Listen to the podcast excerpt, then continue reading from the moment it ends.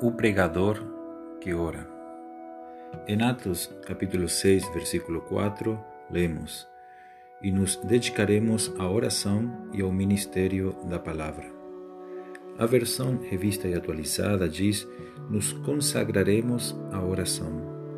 A implicação da palavra empregada aqui significa ser forte, fiel, dedicado, mantê-la com cuidado constante, fazer dela uma ocupação. Encontramos a mesma palavra em Romanos 12, 12 e Colossenses 4, 12, e cujos textos é traduzida por perseverem na oração e batalhando em oração. Os apóstolos estavam sob a lei da oração, lei que reconhece Deus como Deus e depende dele para fazer por eles o que Deus não faria sem oração. Os apóstolos necessitavam orar, assim como todos os cristãos em todas as eras, em todas as regiões.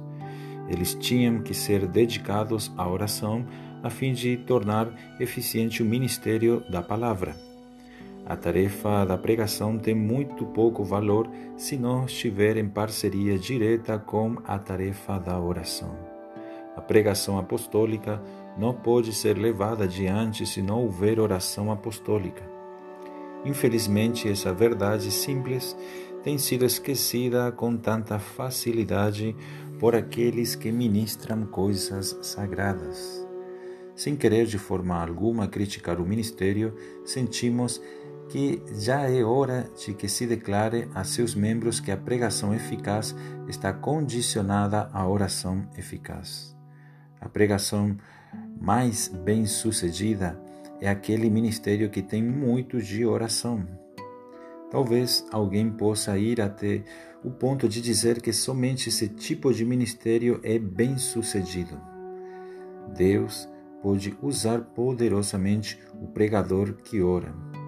Ele é o mensageiro escolhido de Deus para o bem, a quem o Espírito Santo se agrada em honrar, um agente eficaz de Deus para a salvação dos homens e edificação dos santos.